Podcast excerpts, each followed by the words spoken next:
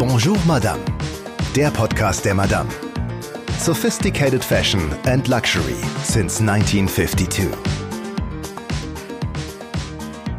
Herzlich willkommen zu Bonjour Madame, dem Podcast der Madame. Bei mir ist wieder Petra Winter, Madame Chefredakteurin. Hallo. Hallo. Und wir sprechen heute über die Welt der Models. Frau Winter, die schönsten der schönen, jung, groß, schlank. Für viele Mädchen ist ja wahrscheinlich immer noch ein Traumjob. Einst hatten sie gar Star-Status. Erinnern wir uns an die Supermodels aus den 90ern. Das waren damals, um jetzt nur einige zu nennen, Naomi Campbell, das war Linda Evangelista, Cindy Crawford, auch unsere Claudia Schiffer. Wie ist denn der Stellenwert der Models heute? Ich würde sagen, ungebrochen hoch. Die ganze Branche hat sich sehr verändert, aber Models sind immer noch das Gesicht von Marken. So ist es einfach. Durch die lassen sich Produkte besser verkaufen. Der Kunde äh, wird inspiriert, kann träumen, kann Teil des Ganzen sein, kann dem nacheifern, wenn er möchte. Und das ist richtig und gut und auch wichtig für die Marken und auch für die Konsumenten. Und Social Media, hat es auch einen Effekt inzwischen? Unbedingt, ja. Also Social Media, wir sind einfach irgendwie alle so ein bisschen mehr hinter den Kulissen durch Social Media. Das ist, macht, macht Menschen nahbar. Man kann sich vielleicht noch ein bisschen besser identifizieren, als wenn Menschen nur so auf Plakatwänden sind und unheimlich schön retuschiert von irgendwelchen Billboards runterlächeln. Sieht man oder guckt man natürlich ähm, bei Instagram den Stars auch ein bisschen ins Schlafzimmer, auch wenn das natürlich alles gefiltert und geschönt ist. Aber man hat zumindest den Eindruck, dass es, dass es äh, näher dran ist.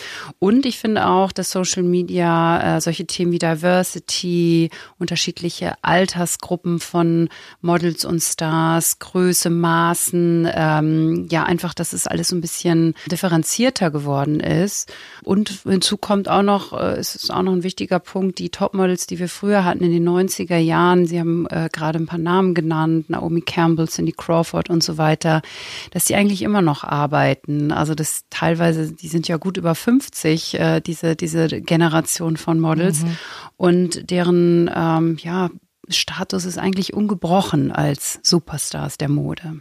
Trotzdem drängen da ja auch andere rein inzwischen, nämlich Schauspieler. Bei den großen Kampagnen setzen die Firmen ja auch schon länger auf Topstars, Hollywood-Stars, also zum Beispiel jetzt Nicole Kidman macht Parfumwerbung für Chanel, Emma Watson ist das Gesicht von Lancôme, Gwyneth Paltrow für Estee Lauder.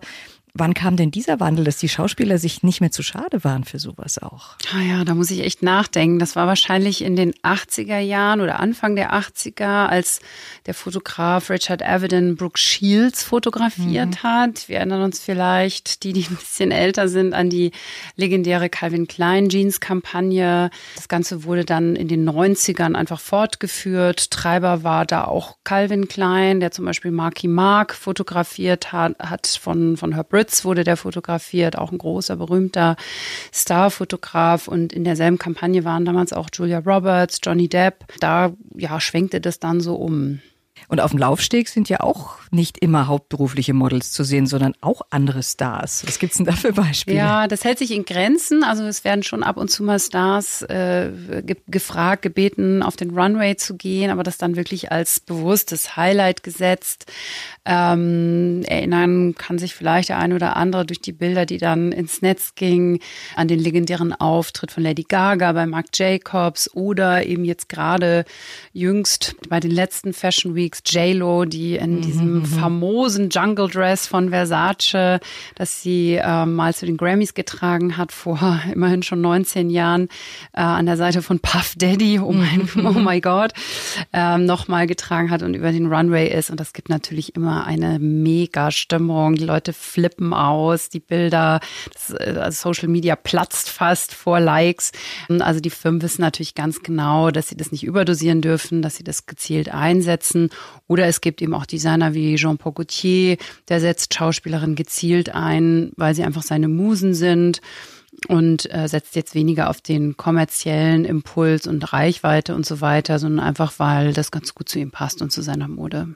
Die Schauspielerin als Muse oder J-Lo als Stimmungskanone, aber gibt es trotzdem einen ganz klaren, kann man das sagen, einen Unterschied doch noch zwischen einer Schauspielerin und einem richtig großen Model? Ich finde schon. Also ich habe ja das Privileg, dass ich öfter mal Models, große Models ähm, live sehen kann. Ähm, ich habe vor einer Weile mal mit Claudia Schiffer zusammen eine Show gemacht. Fashion Hero hieß die damals vor ein paar Jahren bei Pro7, konnte sie also täglich sehen und erleben. Und ich finde so ein richtig tolles Supermodel, und das ist ja unbestritten, die hat eine Ausstrahlung und eine Aura, das ist mhm. eigentlich fast kaum in Worte zu fassen. Also sie hat eine irrsinnig schöne Haut, wahnsinnige Haare, sah ungeschminkt noch viel, viel besser aus als geschminkt. Also die hätte man auch für 20 halten können, aber dann eben nicht so tot operiert, sondern eben gar nicht operiert, sondern die hat einfach gut Acht gegeben auf sich und ähm, also Acht gegeben heißt gut gelebt, dann gut auch, gelebt, also gesund gelebt, sich gut ernährt. Mhm. Sie war ja auch diejenige, die nicht immer auf allen Partys unterwegs war wie andere in der Ära, ähm, die ähm, ja auch ein bisschen wild war logischerweise und viele in der Szene, die da gekokst haben und ähm, ja einfach über die Stränge geschlagen haben. Und heute sieht man das dann halt auch. Natürlich sieht man das, wenn man intensiver gelebt hat, sage ich jetzt mal so. Aber um auf das Thema, auf das Thema zurückzukommen, ich finde schon, also die richtig äh, großen Namen, die haben auch wirklich eine man weiß auch, warum die so berühmt, erfolgreich und schön äh, sind, äh, wenn man sie mal live gesehen hat. Und natürlich haben auch manche Schauspielerinnen tolles Charisma, aber also dieser Punkt Schönheit, diese, diese mhm. ätherische Schönheit, genau, ja. das sehe ich öfter an wirklich richtig guten Models. Viele junge Mädchen schauen ja leidenschaftlich gern Heidi Klums, Germany's Next Top Model. Wie repräsentativ ist denn die Show für die reale Welt der Models? Da durfte ich ja auch mal hinter den Kulissen sein, als es losging mit Germany's Next Top Model. Das war im Jahr 2006. Da war ich Teil der Jury und habe eben auch äh, natürlich von, von Null auf mitbekommen, wie hat sich die Show so entwickelt und kann sagen, ja, das ist so 50-50. Als Outsider lernt man durchaus, also wenn man sich das als, als junge Frau anschaut, lernt man durchaus etwas über die Standards mhm. in der Modebranche, auch wenn natürlich einiges stark über- oder auch untertrieben ist. Ist einfach eine Unterhaltungsshow, ist ja ganz klar, dass äh, das ein bisschen hochgetunt werden muss manchmal oder dieser sogenannte Zickenkrieg da äh, hochgedreht wird. Ich glaube, das ist in so einer Model-WG, wenn man äh, als Mädchen in Mailand oder Paris lebt, in einer Model-WG äh, natürlich nicht so. Ja, aber Models müssen sich tatsächlich ständig äh, sogenannten Go-Sees aussetzen. Also doch. Mhm. Unbedingt, ja. Und, sich natürlich Kunden vorstellen mit ihrem Gesicht, mit ihrem Körper, auch mit ihrer Persönlichkeit, mit der Fotomappe müssen sie überzeugen. Und das sind viele Termine am Tag, bis zu zehn. Äh, sie müssen mit einer U-Bahn quer durch eine fremde Stadt hin und her cruisen. Also das ist für so eine 15-, 16-Jährige und da geht's ja dann meistens los in dem Alter, ist das schon eine Challenge, würde ich sagen. Ja, und dann gibt's natürlich immer noch den Unterschied äh, zwischen Runway und Editorial. Das wird ja in so einer Show auch wie Germany's Next Topmodel auch dargestellt. Manche Kunden wollen natürlich das katalogigere äh, Model haben, andere sagen, nie, das ist nicht editorial genug, also da darf es ruhig ein bisschen edgier sein, ein bisschen anders sein, nicht diesem 0815 Schönheitsideal entsprechen. Und äh, ja, manche Models sind eben nur das eine oder das andere und dann kann man auch nichts machen. Also kann man ja sich auch nicht irgendwie ein anderes Gesicht geben im wahrsten Sinne, dann ist, wird man gebucht oder eben auch nicht. Aber ich finde, Topmodel zu sein, das bedeutet in allen Kategorien hundertprozentig zu sein. Also ein expressives und wandelbares Model zu sein für Modestrecken, für einen Laufsteg, für auch kommerzielle Kunden, Kampagnen und Kataloge. Würden Sie jetzt mit dem Wissen, was Sie haben, Mädchen, die die richtigen Maße und auch Voraussetzungen mitbringen würden für eine Modelkarriere, würden Sie so einem Mädchen raten, so eine anzustreben? Durchaus. Also natürlich kann man immer sagen, probier es wenigstens, wenn man sich dazu berufen fühlt oder einfach auch wirklich ein schönes Mädchen ist. Es ist ein ganz wunderbarer und auch ein sehr bereichernder Job. Man sieht die Welt, man arbeitet mit tollen, mit kreativen Menschen zusammen und das Ganze ist so eine Art Community. Man sieht und hat auch Zutritt zu Orten, die anderen Menschen völlig verborgen bleiben. Ähm, einfach weil es tolle Shooting-Locations mhm. sind. Ob man jetzt auf einer einsamen Insel in der Südsee oder natürlich in irgendwelchen besonderen Orten in New York City oder LA oder sowas ist.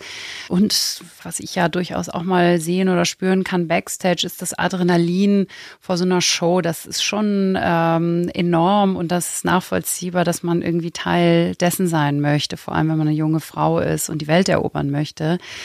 Aber es ist auch hart. Also man wird natürlich auch nicht immer nur gelobt. Man wird natürlich oberflächlich beurteilt. Mm, das ist kein Job für empfindsame Seelen. Äh, keiner hört gerne, dass die Stirn zu hoch ist, dass die Schultern zu eckig sind, dass die Wade zu dick ist, e-, egal was. Aber die Branche ist bei den Ghosties vor allem natürlich sehr ehrlich und äh, da werden eben keine Kompromisse gemacht. Wenn es nicht passt, dann passt es eben nicht. Ja, und, und dann wenn man, die sehr jung sind, ist das natürlich für genau, die einen oder anderen Problem. Da braucht man ein extremes Selbstbewusstsein, gutes Umfeld, Eltern, die einen dann auffangen oder auch der Agent, der, der wirklich dann hinter einem steht und sagt, dann ist es halt jetzt gerade nicht der richtige Job, aber beim nächsten klappt es bestimmt. Und deswegen, apropos Agent, also die Agentur ist wirklich wichtig. Äh, das wird sehr unterschätzt, weil auch der Agent natürlich den gerade den, die ersten Schritte mit dem Model zusammengeht. Und wenn eine junge Frau jetzt so eine Modelkarriere anstrebt, wie macht sie das dann am besten? Warten, dass man auf der Rolltreppe entdeckt wird oder sollte man sich gezielt bewerben? Haben die Agenturen, die Sie gerade erwähnt haben, denn regelmäßige Castings auch für komplett Neulinge in der Branche? Gibt es sowas? Das funktioniert durchaus auf allen Kanälen. Viele bekannte Gesichter wie Kate Moss, wie Claudia Schiffer, Nadja Auermann, die wurden auf der Straße entdeckt, respektive im Flugzeug. Oder bei Claudia Schiffer wissen wir ja, die Geschichte ist bekannt in einem Nachtclub in Düsseldorf oder in einer Shopping Mall. Also da gibt's wirklich alles querbeet. Äh, da wird man eben von einem Agenten angesprochen. Also die sind wirklich unterwegs, das kann man sich so Absolut. vorstellen, so Headhunter-mäßig. Ja, quasi. also ich glaube, die gehen gar nicht gezielt auf die Straße, um zu gucken, gucken, gucken, sondern das sind ja auch Menschen, die sich bewegen, die reisen. Und wenn die, ihnen was auffällt, dann logisch. Ne? Also die einfach gucken, oh, welches Mädchen hat vielleicht Potenzial. Wenn man die Augen dafür hat, dann entdeckt man auch eben die Schönheit eines Mädchens, die besondere Schönheit, auch wenn die natürlich nicht irgendwie aufgemacht ist, geschminkt ist oder so. Im Gegenteil, also am, am besten ist es völlig ungeschminkt und wenn dann ein Mädchen eine Ausstrahlung hat, eine tolle, dann ähm, ja, es ist eigentlich relativ naheliegend, dass die auch mal angesprochen wird. Natürlich kann man sich auch selbst bewerben bei einer Agentur. Da ist die Wahl der Agentur und des Agenten entscheidend, äh, finde ich. Jede junge Frau sollte sich da wohlfühlen und auch selber ihre Ziele klar formulieren. Es nützt nichts, wenn ich mich selber als Runway-Model sehe oder Editorial-Model und man will mich aber nur in Katalogkampagnen stecken. Da wird man dann schnell auf den falschen mhm. Weg geschickt und kommt dann vielleicht auch aus dieser Nummer gar nicht mehr raus. Deswegen hilft ein ehrliches Gespräch zu Beginn, dass äh, eben auch dann die beiderseitigen Erwartungen nicht enttäuscht werden. Und wenn so ein Mädchen es dann wirklich in die Modelwelt geschafft hat, wie sind denn dann die Bedingungen am Anfang? Muss das Mädchen möglicherweise auf eigene Kosten in die Modestätte reisen, um sich da dann vorzustellen und anzudienen? Oder wenn man die Agentur hat, kümmert die sich um alles? Auch um Unterkünfte? Sie haben vorhin so Model-WGs äh, erwähnt. Wie läuft das denn? Ja, einfach so drauf losreisen, das nützt sicher nichts, äh, selbst wenn man das selber bezahlen kann. Es läuft wirklich so, die Mode, die Beauty-Marken, auch alle anderen äh, Marken, Autoindustrie und so weiter, die eben mit Models arbeiten, die buchen Models über Agenturen. Magazine machen das genauso. Darum ist es wirklich das Allerbeste und auch das Allersicherste, wenn man sich als junge Frau oder auch als Mann, es gibt ja auch Männermodels, eine gute Agentur sucht. Ja, wie findet man die? Man kann durchaus Brancheninsider fragen, etwa Booker von Magazinen. Also ich glaube, da fühlt sich auch eher jemand geschmeichelt, wenn man da einfach anruft, guckt im Impressum einer Zeitschrift. Also auch bei der Madame jetzt. Genau, Model Booking. Unser heißt mhm. Sergio Bon Giovanni, ich das hier mal so sagen darf. Ähm, Mädchen hört hin. Hört hin, genau. Und wenn man dann einfach fragt, äh, welche, also ich habe das auch schon oft, wenn ich gefragt werde und ich besitze ja nicht da an der Bookingstelle, ähm, wenn ich Empfehlungen weitergeben sollte, äh, ihn gefragt und habe dann auch durchaus sehr unterschiedliche Antworten bekommen. Sagte, na, die Agentur auf keinen Fall, das, das geht überhaupt nicht. Die schickt die Mädchen ziel, zielrichtig auf den falschen Weg.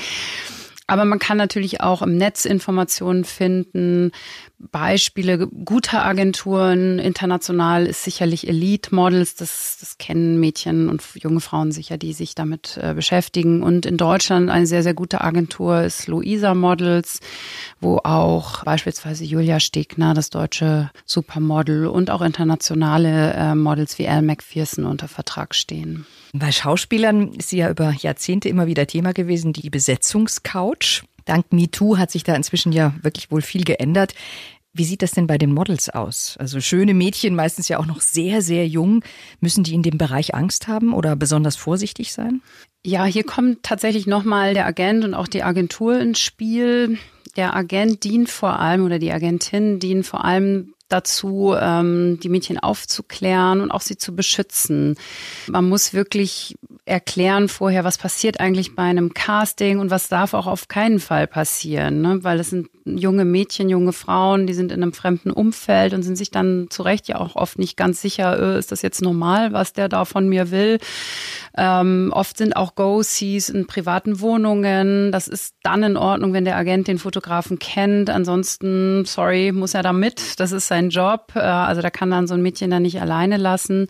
Und er muss es auch darauf vorbereiten, dass es auch sein kann, dass das Model mal sein Oberteil ausziehen muss. Ja, wie reagiert man dann? Ähm, warum muss das Oberteil ausgezogen werden?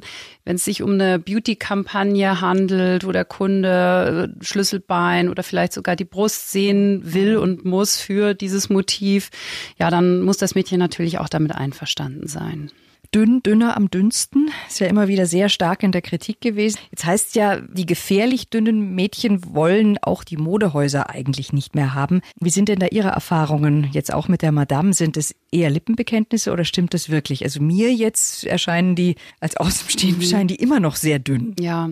Ja, das ist ein ganz schwieriges Thema. Wir wünschen uns bei der Madame, weil wir ein Magazin sind für erwachsene Frauen, Frauen um die 40, 50 Jahre alt und die haben wenig Lust darauf, so ganz dünne Mädchen, Klappbackgestelle, wenn ich es mal böse sage, zu sehen. Aber es ist tatsächlich ein Kreislauf, der da zugange ist. Und äh, das geht los mit den Mode-Samples, also die Teile, die beim Shooting verwendet werden, die Kleidungsstücke, die haben eine bestimmte Größe, nämlich die des Laufstegs. Und auf dem Laufsteg sind auch meistens sehr, sehr schlanke Mädchen.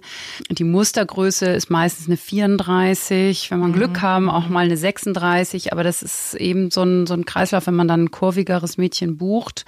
Die passt dann in die Samples nicht rein. Und das ist, äh, ergibt natürlich kein gutes Shooting, wenn man hinten alles auflassen muss. Haben wir auch schon alles die fühlen gehabt. sich auch nicht wohl wahrscheinlich. Ja, fühlen sich nicht wohl. Die Bilder sind nicht schön. Das Shooting wird nicht schön. Wir haben jetzt äh, letztens so ein Beispiel gehabt. Da ist meine Kollegin Nathalie Monchot nach Griechenland geflogen, hat ein Mädchen gebucht, das natürlich laut Fotos völlig gut aussah. Und die war dann vor Ort eben runder äh, geworden als eben noch auf den Fotos in ihrem Buch. Das wurde wirklich richtig kompliziert und, und war dann für alle Beteiligten nicht mehr schön. Andererseits, ne, wenn man ähm, bewusst ein, ein kurvigeres Model bucht, es gibt ja mittlerweile viele Curvy-Models, wie Ashley Graham zum Beispiel, da hat mein Kollege Konstantin Spaches vor einiger Zeit ähm, eben Ashley Graham fotografiert und da wussten wir natürlich, welche Maße sie hat im Vorfeld Umfeld, haben ähm, ein paar Marken äh, dabei gehabt. Marina Rinaldi zum Beispiel ist ja eine Marke für Frauen mit Übergröße oder Plus Size oder wie auch immer man das eben heute nennt. Und das hat ja alles gepasst. Das sah dann ganz toll aus. Und äh, insofern würde ich sagen, ist alles möglich.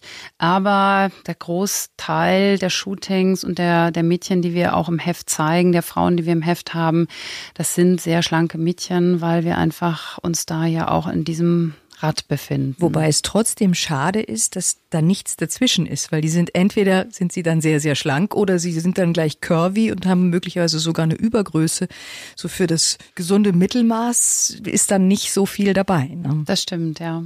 Die Käuferschaft jetzt gerade ja im hochpreisigen Bereich, das sind ja nicht unbedingt die besonders jungen Frauen. Sie haben es auch gesagt, die Klientel der Madame ist auch so um die 40, 50 vielleicht. Für teure Kleidung muss man ja auch erstmal Geld verdient haben. Sie hatten es eingangs auch schon erwähnt, dass die Branche sich da langsam auch oder vielleicht sogar schon länger für ältere Models öffnet. Dennoch sind sie, ist jetzt zumindest mein Eindruck, eigentlich immer noch relativ wenig vertreten. Also hauptsächlich zeigen doch immer noch vor allem Anfang 20-Jährige oder noch jüngere die Mode, die dann häufig Frauen über 35 kaufen.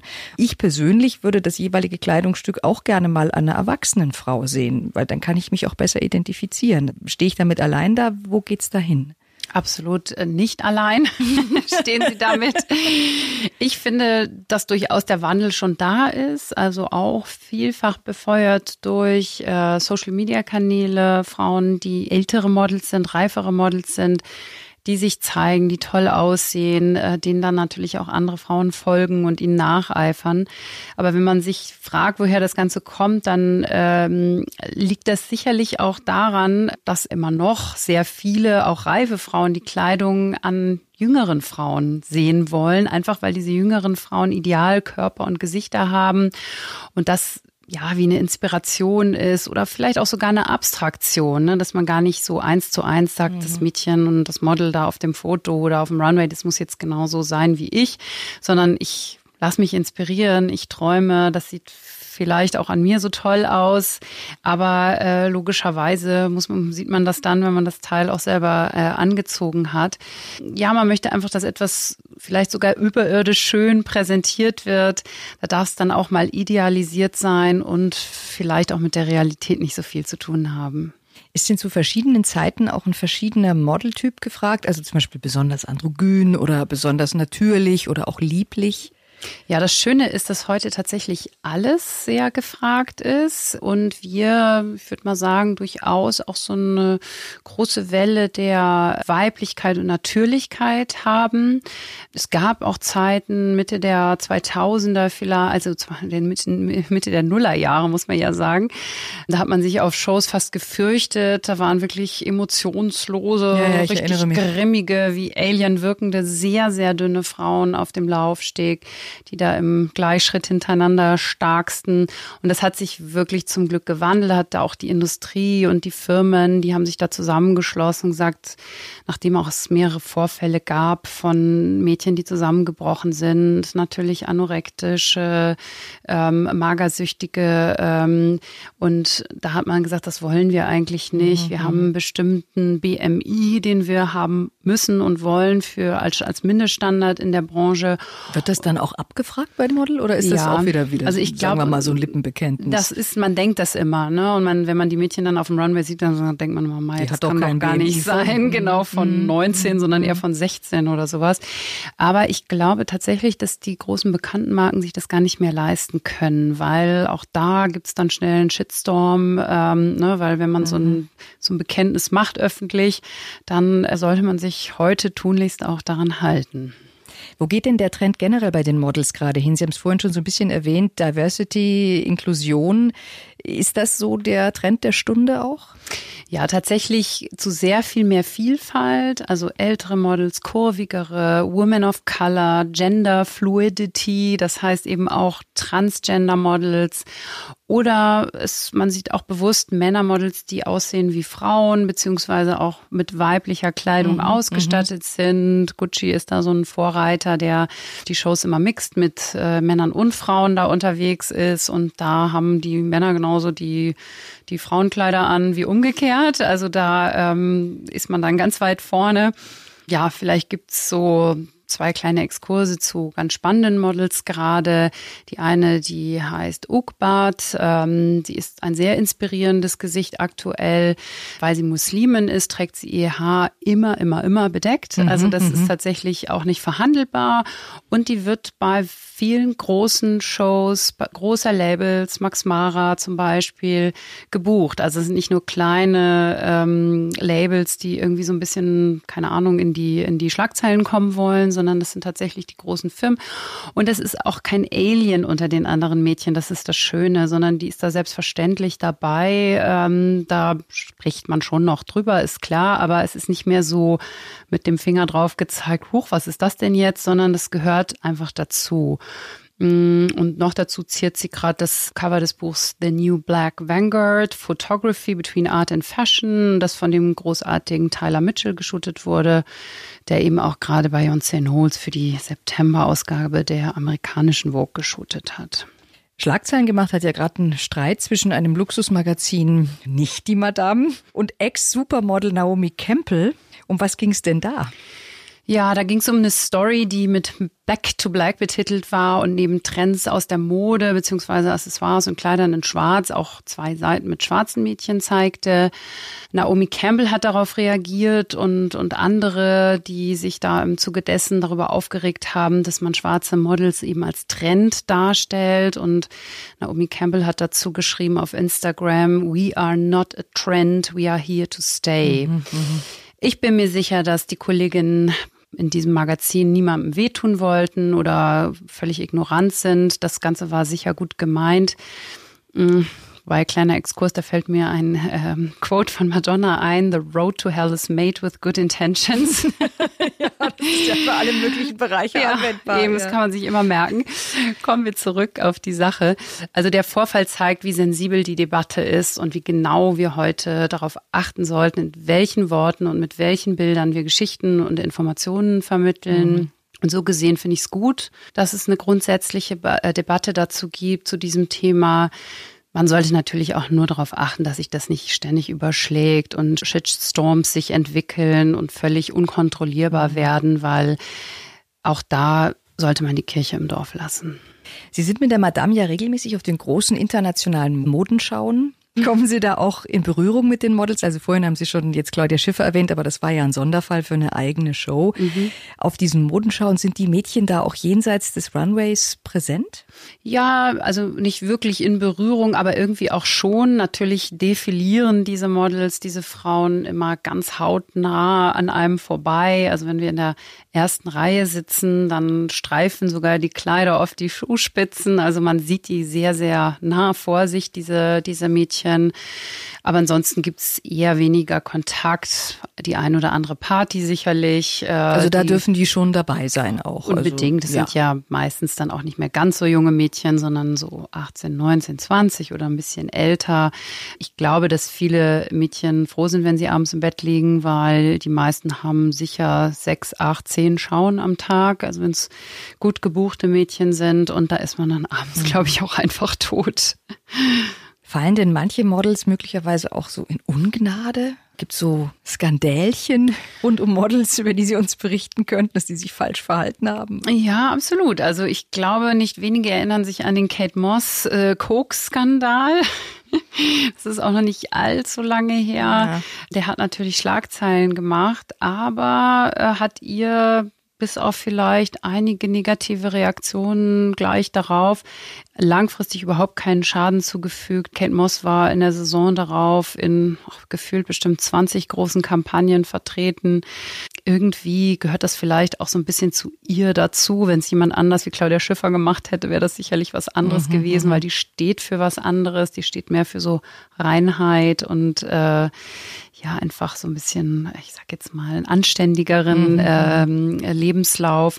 Ja, und Naomi Campbell, das haben wir auch des Öfteren schon äh, gehört. Ähm, die hat ihre Assistentin mal mit einem Telefon beworfen, wurde daraufhin gerichtlich verurteilt und musste gemeinnützige Arbeit leisten. hat ähm, viel Presse bekommen. Ja, genau. Allem, ja. Ne? Aber sie ist auch immer noch da und immer noch gut gebucht, sehr erfolgreich. Also das ähm, kann schon mal sein, dass es ein kleiner Downer ist, aber langfristig, wenn die Frauen einfach das Kapital immer noch wunderschön ausschauen, wandelbar sind und so weiter, dann werden sie auch nach wie vor gut gebucht. Und es gibt sicherlich auch sehr zickige Mädchen in der Branche, mit denen man eben nicht so gern arbeitet. Aber in der Regel, das, was ich so erfahren und erlebt habe, sind die eigentlich alle wahnsinnig professionell und nett und auch gut gelaunt, wenn sie zu einem Shooting erscheinen und wollen ja auch gerne arbeiten und viele Aufträge haben und so weiter und wissen, wenn sie sich den Ruf einmal ruiniert haben, dann ist die Karriere vielleicht auch schneller zu Ende. Und was ist mit männlichen Models? Wie wichtig sind sie und gibt es da auch größere Namen? Ja, die Männer haben es tatsächlich, das ist umgekehrt als in anderen Branchen ein bisschen schwerer in der Mode. Da gibt es nicht so viele große Namen. Es gibt einige, die kann ich auch gleich mal so ein bisschen aufzählen, aber da ist, äh, haben es die Männer ausnahmsweise mal ein bisschen schwieriger. Mhm. Also gerade ganz viel diskutiert und gut gebucht ist ein, ein männliches Model aus Berlin, 21 Jahre alt, Leon Dame heißt mhm. Der. Und der hat zum Beispiel jetzt bei den letzten Schauen mit seinem Walk für Maison Margiela für Aufsehen gesorgt. Das ist ein ganz spezieller Typ, auch so ein bisschen androgyner Typ. Ja, und dann fällt mir noch so ein Lucky Blue Smith. Das ist so ein blonder, blauäugiger, äh, eher gesund aussehendes männliches Model. Das ist auch ein Instagram-Star, der hat Millionen von Followern. Und für die etwas Älteren, den sagt vielleicht der Name John Cortajanera äh, etwas. Der war jetzt gerade auf unserem Monsieur-Cover zu sehen. Tony Ward, Werner Schreier, auch wie der Name schon klingt, ein deutsches Model oder Sean O'Pry. Sie haben gerade das Monsieur-Cover erwähnt. Erzählen Sie noch mal ganz kleiner Exkurs. Was ist Monsieur? Monsieur ist das Männermagazin der Madame. Wir haben das in diesem Jahr gegründet, ähm, machen das zweimal im Jahr, immer zu den natürlich Auftakten der neuen Fashion-Saisons, also einmal im Frühjahr, einmal im Herbst. Wir haben uns gedacht, auch die Männer haben das Know-how der Madame verdient und machen da auch ganz viel Fashion, aber natürlich auch andere Lifestyle-Themen, Kulturthemen, Design-Themen. Wir reden und sprechen und schreiben über alles, was wofür Männer sich interessieren. Wir haben ganz tolle Männer im Heft und ja, das ist explizit ein, ein Männermagazin für den Mann unserer Leserin, würde ich sagen. Und 2020 wollen wir das Magazin auch einzeln an den Kiosk bringen. Also da muss der Mann, der unbedingt eine Monsieur haben will und kaufen möchte, nicht die Madame mitkaufen, dann kann er die ganz alleine kaufen. Und äh, nächstes Jahr im März ist es wieder soweit. Kommen wir nochmal einmal ganz zum Schluss nochmal zu den Models zurück. Wenn jetzt die goldene Zeit für so ein Model vorbei ist, Schaffen dann manche eine Karriere danach auch in der Branche? Also, das könnte ich mir vorstellen, als Designer zum Beispiel oder Fotograf oder Einkäufer oder Einkäuferin natürlich, was immer es da so geben mag, sonst an Berufen in der Modebranche? Unbedingt. Also wir haben ja vorhin schon äh, darüber gesprochen, dass Models zum Glück bis ins hohe Alter auch arbeiten können. Ein Beispiel ist Carmen del Orifice, die ist über 90 Jahre alt und war sogar mit über 80 noch ähm, oder auch mit über 80 Madame Cover Model. Ähm, ein, eine Schauspielkarriere bietet sich natürlich an, weil Models müssen ja auch irgendwie immer in andere Rollen schlüpfen. Berühmte Beispiele sind Diane Heidkrüger, heute nur noch Kruger mit Nachnamen. Die war ja auch mal Model, der, so mancher mag es vergessen haben und jetzt großer Film Filmstar. Charlize Theron zum Beispiel, die war auch mal auf dem Cover der Madame, ähm, ist ein großer Filmstar, war früher Model. Karen Elson, das ist so ein rothaariges britisches Model, die ist Musikerin mhm. geworden.